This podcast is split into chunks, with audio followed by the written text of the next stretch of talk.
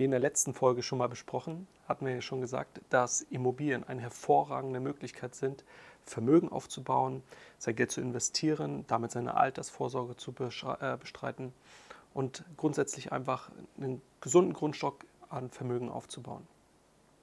Das letzte Mal ging es darum, diese hohe Investition, die man dort tätigt, richtig abzusichern und gegen alle Eventualitäten damit sein investiertes Geld, sein Vermögen zu schützen.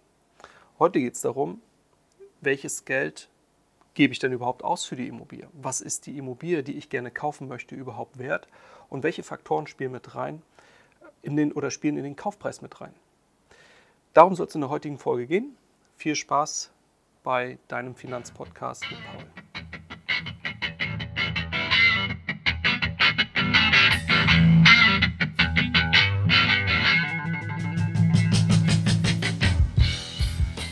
Der Wert einer Immobilie hängt von verschiedenen Faktoren halt ab.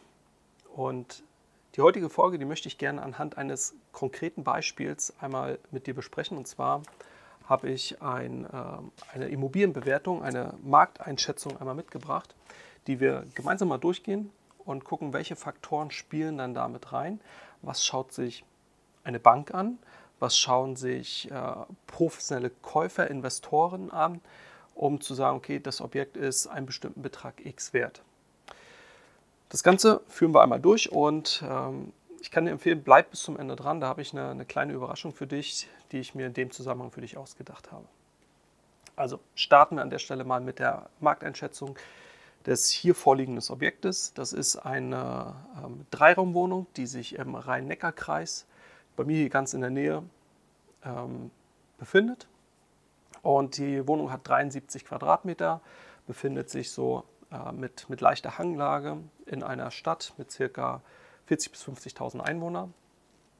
Ähm, hat einen Tiefgaragenstellplatz, hat ähm, einen, einen, Keller und eine Standardausstattung. Also ist jetzt nicht gehoben, Standardausstattung, äh, ein Bad mit einem Gäste-WC und äh, zwei Balkonen, eine Terrasse, weil Hanglage ist hinten raus, ist dann ein kleiner Garten mit, mit dran. Und ähm, ja, und da wollen wir anschauen, was ist das Objekt denn wert und äh, welche Faktoren außer das Objekt selber, also so das Umfeld, das heißt ja immer Lage, Lage, Lage, spielt dann noch mit rein. Und was zählt überhaupt zur Lage alles mit rein? Das gucken wir uns jetzt alles mal an und ähm, ja, starten wir, wie gesagt, mit dem Objekt selber. Ich habe schon gesagt, Dreiraumwohnung, 73 Quadratmeter ist diese Wohnung groß. Ähm, auf jeden Fall natürlich der Zustand eines Objektes spielt da immer eine eklatant wichtige Rolle. Ja? Also wann wurde es gebaut? Das Objekt jetzt hier wurde Anfang der 90er, 1992 ähm, äh, errichtet und 2010 war es jetzt keine Sanierung, aber eine Renovierung hatte stattgefunden. Da wurden neue Fußböden reingemacht, die Wände, die Türen wurden, also die Wohnungstüren innen drinnen äh, wurden neu gemacht. Das Bad ist aber noch aus der Zeit von äh, 92, also mit dem Fliesenspiegel. Auch in der Küche der Fliesenspiegel ist alles noch von Anfang der 90er. Ähm, es sind mal neue Einrichtungen drin. Also äh, ein neues WC, neues Waschbecken, äh, neue Duschtür, neue Wanne, das ist schon mit drin. Aber der Grundstock äh, des Objektes ist noch aus den 90ern. Die Renovierung selber, die hat 2010 stattgefunden. Also auch das spielt eine Rolle. Wann war die letzte Renovierung? Äh, welchem Umfang? Das spielt natürlich äh, einen wichtigen Punkt auch im Preis oder spiegelt sich das im Preis nieder. Ja? Ähm, es gibt einen Tiefgaragenstellplatz, der von dem Mehrfamilienhaus insgesamt genutzt wird. Da sind circa äh, 30, 32 Stellplätze sind da drin. Einer davon gehört dieser Wohnung. Ja? Genau, das so erstmal zu dem, äh, zu dem Objekt selber. Und äh, jetzt lass uns mal die, die nächsten Punkte da einmal anschauen, was darüber hinaus noch wichtig ist. Ähnlich wie bei Wertpapieren, wo man ja auch immer einen, äh, mal zumindest einen historischen Blick wagt auf die Kursverläufe in der Vergangenheit, können wir das auch einmal bei dem Objekt machen, wie das sich in den letzten Jahren so entwickelt hat. Und die Statistik zeigt, dass allein in den letzten Jahren hier ein Wertzuwachs von knapp 20 Prozent entstanden ist. Also es sind genau genommen 19,25 Prozent. Allerdings im letzten Jahr 2022 ist der Wert ja, auf, äh, aufgrund der allgemeinen Wertentwicklung am Immobilienmarkt um 3,33 Prozent gefallen, also deutlich gesunken. Die Prognose für dieses Jahr, für 2023, sieht nochmal eine, ähm, eine Reduzierung des Wertes von circa einem Prozent vor. Also mal schauen, ob sich das so am Ende des Tages auch bewahrheiten wird. Ja. Ähm, Qualitätszustand habe ich schon gesagt, alles normaler Zustand, jetzt keine gehobene Ausstattung, einfach nur Standard, aber auch nicht direkt wieder renovierungsbedürftig. Im nächsten Schritt ist natürlich auch wichtig, wie entwickelt sich der Markt, was, was sind die Trends ähm, bezüglich der Wohnungen oder des Immobilienmarktes. Und wenn man sich mal den äh, Wohnungstrend ähm, in dieser Stadt anschaut, dann ist jetzt hier so, dass ähm, es gibt eine Verteilung, wie hoch die, die Quadratmeter Kaufpreise halt sind. Und ähm, ja, im Schnitt, also die meisten Wohnungen, wenn wir uns das jetzt anschauen, sind irgendwo in einem Bereich von 3200 bis 4100 Euro pro Quadratmeter ist hier der Kaufpreis. Also das ist ähm, so der, der höhere Punkt. Sagen da, da ist so circa der Median. Genau, die Entwicklung ähm, ist in den letzten, wie gesagt, Quartalen ein bisschen äh, oder im letzten Jahr gesunken um die 3,3 Prozent. Wir waren ähm, Quartal 1 2022 deutlich höher, als wir das jetzt aktuell sind. Also die Wertentwicklung oder das, die Markteinschätzung hier, die ist jetzt auch aktuell von vor zwei Tagen gemacht. Äh, wir befinden uns jetzt ähm, Ende, Ende Januar 2022. Dann ist natürlich auch wichtig ähm, bezüglich Objekt im Vergleich zu anderen Objekten, und zwar, ja, was, was ist das denn für eine Wohnung? Wie viele Dreiraumwohnungen, wie viele Zweiraumwohnungen, wie viele Vierraum- oder Fünfraumwohnungen gibt es denn am Markt? Und wie gliedert sich denn unsere Wohnung hiermit ein? Und wenn man jetzt hier mal drauf schaut, aktuell sind in der Stadt, ähm, was sind hier ungefähr 350 Wohnungen verfügbar und davon sind 46 Wohnungen ähm, Dreiraumwohnung. Das heißt ungefähr ein, ein Siebtel äh, aller Wohnungen sind Dreiraumwohnung ist jetzt nicht so viel. Das heißt, es ist eine gewisse ähm, ja, ähm, Knappheit dieser Wohnung halt vorhanden. Ja, genau. Und wenn wir uns die, die Preise mal anschauen, für, für Dreiraumwohnungen werden im Durchschnitt äh, 4000 Euro pro Quadratmeter gezahlt. Für, und jetzt mal so als Beispiel, Fünfraumwohnungen, ja, die deutlich größer sind, sind es nur 3200 Euro. Womit hängt das jetzt zusammen? Einfach damit, dass Wohnungen, die größer sind, für eine kleinere Zielgruppe äh, zur Verfügung stehen. Und da kann es halt sein, dass, äh, dass, dass die weniger begehrt sind aufgrund der Größe und dass sie deswegen äh, halt auch weniger kosten ähm, auf den Quadratmeter runtergerechnet. Ja. Absolut gesehen, größere Wohnung, mehr Quadratmeter, dann kann es sein, dass der Quadratmeterpreis zwar niedriger ist, aber der Kaufpreis natürlich trotzdem höher. Und das wird dann finanziell wiederum schwierig für manche Menschen und deswegen ist der Quadratmeterpreis häufig, nicht immer, bei ähm, Wohnungen mit einer hohen Zimmeranzahl etwas niedriger als bei den standardmäßigen, sehr beliebten Zwei- bis Dreiraumwohnungen. Bei der Quadratmeterzahl der Wohnung setzt sich das Ganze genauso fort. Auch da ist es zu erkennen, dass Wohnungen ähm, mit einer Quadratmeter Wohnfläche von 85 bis 120 den höchsten Quadratmeter Kaufpreis haben, einfach weil das eine sehr beliebte Wohnungsgröße ist und daher die Nachfrage da sehr, sehr groß ist. Deswegen ist der Kaufpreis da pro Quadratmeter häufig etwas höher. Die Wohnfläche, die hat auch nicht nur auf den Preis Auswirkungen, sondern auch auf die sogenannte Vermarktungsdauer. Das heißt, wie schnell ist denn das Objekt wieder verkauft? Und hier gibt es auch eine sehr interessante Korrelation und zwar für Wohnungen. Ich habe eben diese 80 äh, bis 120 Quadratmeter angesprochen. Hier haben wir zum Beispiel eine Vermarktungsdauer von lediglich 30 Tagen. Das heißt, das Objekt, das kann sehr, sehr schnell verkauft werden. Wenn wir uns dem, äh, in dem Zusammenhang mal eine größere Wohnung anschauen, zwischen ähm, so 170 bis 200 Quadratmeter, dann sind wir da schon bei ähm, knapp dem Doppelten und zwar bei 55 Tagen. Und das kann für den einen oder anderen, je nachdem in welcher Situation man sich befindet, schon ausschlaggebend sein, wie schnell kann ich mein Objekt dann wieder an den Markt bringen. Ja. Tendenziell ist zukünftig mit einer höheren äh, Vermarktungsdauer zu rechnen, einfach weil, weil wir da gerade beim Wohnungsmarkt einen Wandel haben, was Kauf und Verkauf halt angeht. Kommen wir zu dem allbekannten Thema Lage, Lage, Lage. Und auch da kann man nicht immer nur sagen, wo steht denn das, das Objekt? Ne? Ist, ist es direkt an den Bahnschienen, an einer großen Straße ähm, oder wo auch immer?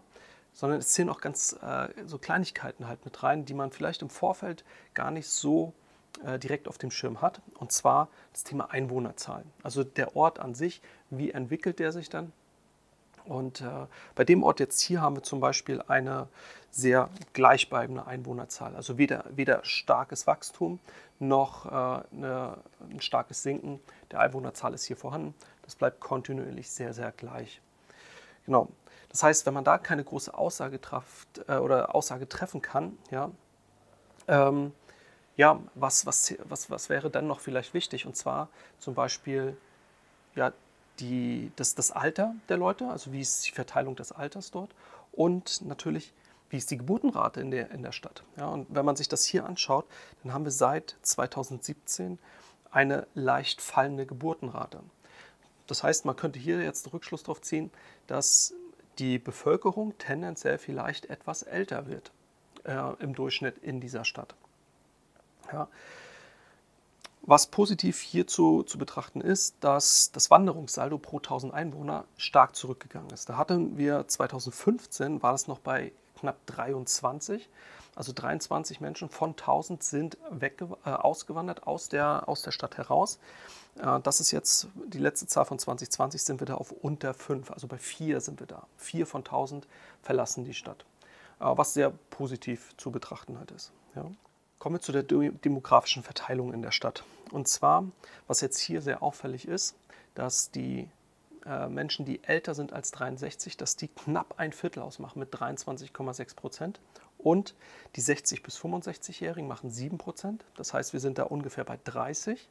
Und die nächste Altersgruppe, 45 bis 60-Jährige, äh, sind nochmal 25 Prozent. Das heißt, ähm, mehr als die Hälfte der Menschen in dieser Stadt sind jetzt vielleicht schon in Rente oder werden in den nächsten 20 Jahren in die Rente gehen. Und ähm, jetzt könnte man überlegen, okay, was, was bedeutet das für den Wohnungsmarkt? In welche Wohnung investiere ich dann? Und da könnte man sich jetzt überlegen, okay, welche, äh, in was von einer Wohnung leben dann Rentner und Rentnerinnen im Alter? Und welche Wohnungen könnten für die später attraktiv sein? Dass man sein Investment wenn man in dieser Stadt investieren möchte, vielleicht so auswählt, dass, dass für diese Personengruppe äh, die Wohnung, die man kauft, besonders attraktiv ist.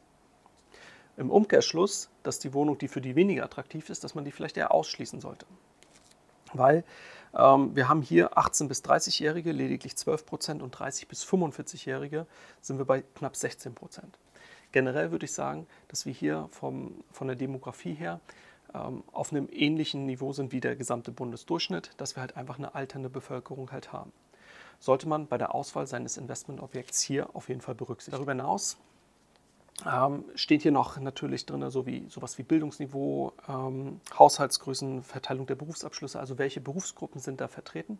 Auch darauf könnte man jetzt ähm, für sein Investment Rückschlüsse ziehen, in was für Wohnung oder was für eine Wohnung möchte ich denn vielleicht kaufen oder was für ein Objekt möchte ich kaufen. Das ist für die Menschen, die es hier von der, vom beruflichen Abschluss halt her, dass es für die finanziell auch tragbar ist, diese Wohnung vielleicht mal zu mieten.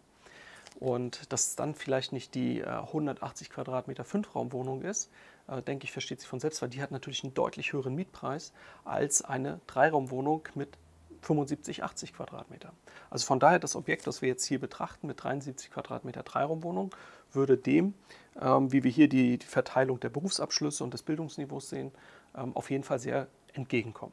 Weiterhin wichtig ist natürlich, ähm, dass die, die Wirtschaftlichkeit dieser, dieser Region, dieses Ortes. Und da spielt natürlich das Thema der Arbeitslosenquote mit rein.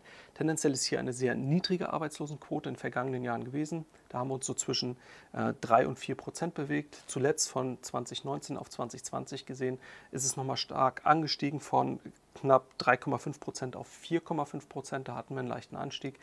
Ähm, hat aber natürlich auch mit dem einen oder anderen ähm, wirtschaftlichen Aspekt, den wir alle in den letzten Jahren durchlebt haben, äh, wurde das Ganze mit, mit beeinträchtigt, ja, muss man ganz klar sagen. Wenn wir uns jetzt die, im nächsten Schritt die Bevölkerung anschauen, was die denn im Durchschnitt äh, verdient, hat das natürlich auch Auswirkungen auf den Preis der Immobilie. Haben wir eine sehr kauf, äh, äh kaufkraftstarke Bevölkerung hier mit ihrem Haushaltsnettoeinkommen, ähm, dann ist der Mietpreis natürlich dementsprechend auch ein bisschen höher, weil mehr, mehr Geld zur Verfügung steht.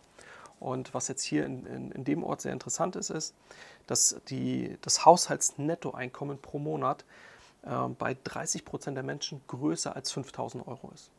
Das heißt, da ist, ähm, ist Geld vorhanden, um auch eine recht üppige Miete halt auf jeden Fall zahlen zu können. Immerhin 16 Prozent bewegen sich noch bei 3.500 bis 5.000 Euro. Und die Spanne 1500 bis 2500 Euro monatliches Nettoeinkommen, da haben wir knapp ein Viertel, also 23,5 Prozent. Da kann man davon ausgehen, dass das tendenziell die Ein-Personen-Haushalte sind, äh, sind junge Menschen, die gerade ihre Berufsausbildung abgeschlossen haben und äh, jetzt vielleicht als, als junge Menschen ledig in einer eigenen Wohnung leben. Ja, könnte man davon halt ausgehen. Die Stadt, von der wir jetzt hier an der Stelle sprechen, ist ja eine, eine kleine Stadt mit 40.000 bis 50.000 äh, 50 Einwohnern.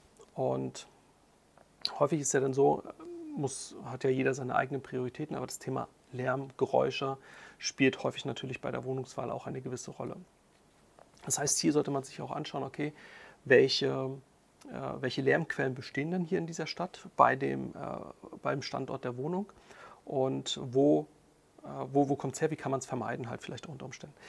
Ähm, hier ist eine sogenannte Lärmkarte mit drin. Da kann man halt sehen, okay, die, die nächste größere Straße ist 237 Meter weg. Ja, also nächste größere Straße sprechen wir jetzt nicht von der Autobahn, sondern das ist hier die Bundesstraße, die durch den Ort durchgeht, wo wir ein Tempolimit haben von 50. Und die nächste Zuglinie, das ist eine Straßenbahn, die ist 226 Meter weg. Also ähm, da rasen jetzt keine Züge durch, das ist eine kleine Straßenbahn, die verhältnismäßig ruhig ist. Äh, generell, wenn man sich hier die Lärmkarte anschaut, dann sind wir hier sehr, sehr leise. Ähm, wir haben hier fünf von fünf Punkten halt erreicht. Das ist also eine sehr, sehr oder ziemlich ruhige Nachbarschaft, von der wir hier ausgehen können. Also wer Wert auf Ruhe legt, für den wäre das zum Beispiel ein sehr geeignetes Objekt. Darüber hinaus ist es natürlich wichtig, okay, was sind denn oder wer sind die Nahversorger? Äh, wen gibt es da jetzt in der Umgebung? Ähm, Einkaufen, Bildung, Freizeit, Gesundheit, Gastronomie spielt alles mit rein. Und da gibt es hier eine wunderbare Karte drauf, wo, äh, wo welche äh, Institutionen halt sind, wo man einkaufen kann spielt natürlich auch je nach Altersgruppe eine gewisse Rolle, was man da für, äh, zur Verfügung hat. Für die berufstätigen Menschen steht natürlich das Thema Erreichbarkeit mit dem Auto oder den Nahverkehrsmitteln ähm, auch ganz stark im Vordergrund. Wie weit kann ich denn vielleicht zu, einem, zu meinem Arbeitgeber pendeln? Ähm, vielleicht auch bei einem wechselnden Arbeitgeber. Wie groß ist das Einzugsgebiet, um vielleicht potenzielle neue Arbeitgeber zu finden, wenn ich dort wohne? Spielt natürlich auch eine eklatant wichtige Rolle. Und wenn man sich das hier anschaut, Rhein-Neckar-Kreis ist generell äh, ein sehr oder infrastrukturtechnisch sehr gut ausgebauter Raum. Da kommt man innerhalb von 45 Minuten mit dem Auto, was für viele Menschen häufig so die Grenze ist, ähm, sehr, sehr weit. Da kommt man bis ans südliche Frankfurt, äh, man kommt in das nördliche Karlsruhe, man kommt bis an das äh, östliche Kaiserslautern. Ähm, Heidelberg, Mannheim und so weiter ist sowieso alles sehr, sehr nah innerhalb von 20 bis 30 Minuten erreichbar. Also von daher mit dem Auto sehr, sehr gut. Äh, mit dem öffentlichen Verkehr, da sind wir ein bisschen weniger. Äh, da kommt man bis nach Darmstadt in der Zeit, Mannheim, Heidelberg sowieso und die umliegenden Orte mit den Verkehrsmitteln auch. Ja. Was im nächsten Schritt noch natürlich sehr, sehr wichtig ist, ist das Thema das Objekt, wo es steht und welche Bauvorhaben um das Objekt herum sind denn gerade noch geplant. Das heißt, gibt es Bauvorhaben? Wie groß sind diese Bauvorhaben? Und auch hier gibt es noch eine Karte. Ähm, Im Umkreis von circa anderthalb Kilometern gibt es hier verschiedene A8 Bauvorhaben. Die sind aber alle so weit weg, dass es dadurch jetzt nicht zur Beeinträchtigung des Ausblicks kommt, weil wir ja hier Hanglage haben, wird der Blick nicht verbaut werden. Äh, es wird auch keine zu einer essentiellen Lärmbelästigung kommen über Monate oder Jahre, wo das Ganze da gebaut wird. Also davon ist nicht auszugehen. Ähm, von daher ist das auch ein guter, äh, guter, guter Standort. In Summe hast du jetzt gesehen, welche Punkte da alle mit, mit reinspielen. Ähm, häufig denkt man gar nicht so an, an so die Kleinigkeiten wie Bildungsniveau oder äh, Beschäftigungsverhältnis und so weiter und so fort, was, was, was den Immobilienwert mit beeinflusst. Am Ende des Tages ähm, ist es aber trotzdem immer noch eine emotionale Entscheidung, die wir als Investor oder Investoren treffen. Ähm, gefällt mir das Objekt? Ähm, gerade wenn es um den Eigennutz geht, spielen vielen Emotionen mit rein und kann man sich dann auch leisten. Ja. Und ich habe am Anfang gesagt, wenn du bis zum Ende dran bleibst, habe ich eine kleine Überraschung für dich. Und zwar, ähm, wenn du jetzt ein Objekt hast, was du gerne mal bewerten möchtest und sagen, es kann deine eigene Immobilie sein, es kann das Objekt sein, was du vielleicht kaufen möchtest. Und du möchtest ebenfalls so eine professionelle Auswertung mal haben, wo all diese Faktoren, die wir heute besprochen haben, berücksichtigt werden. Dann ähm, schreib mir eine kurze Mail ich werde dir dann ein, ein Formular zusenden, in dem die erforderlichen Angaben drin stehen, die ich von dir brauche. Und dann bekommst du ähm, von mir eine Rückmeldung und eine PDF mit dieser Auswertung zu dem von dir gewählten Objekt. Genau. Die Mail bitte einfach schreiben an podcast.paulassack.de und wenn du auch mal eine Frage hast zum Thema Finanzen, Finanzmanagement, was ich mal in einer der nächsten Folgen berücksichtigen soll oder beantworten soll, dann schreib mir gerne, gleiche E-Mail-Adresse wie eben genannt oder geh auf meine Webseite paulassack.de und äh, ich werde es in einer der nächsten Folgen mal berücksichtigen. Bis dahin eine gute Zeit, bleib gesund und mach's gut. Dein Paul.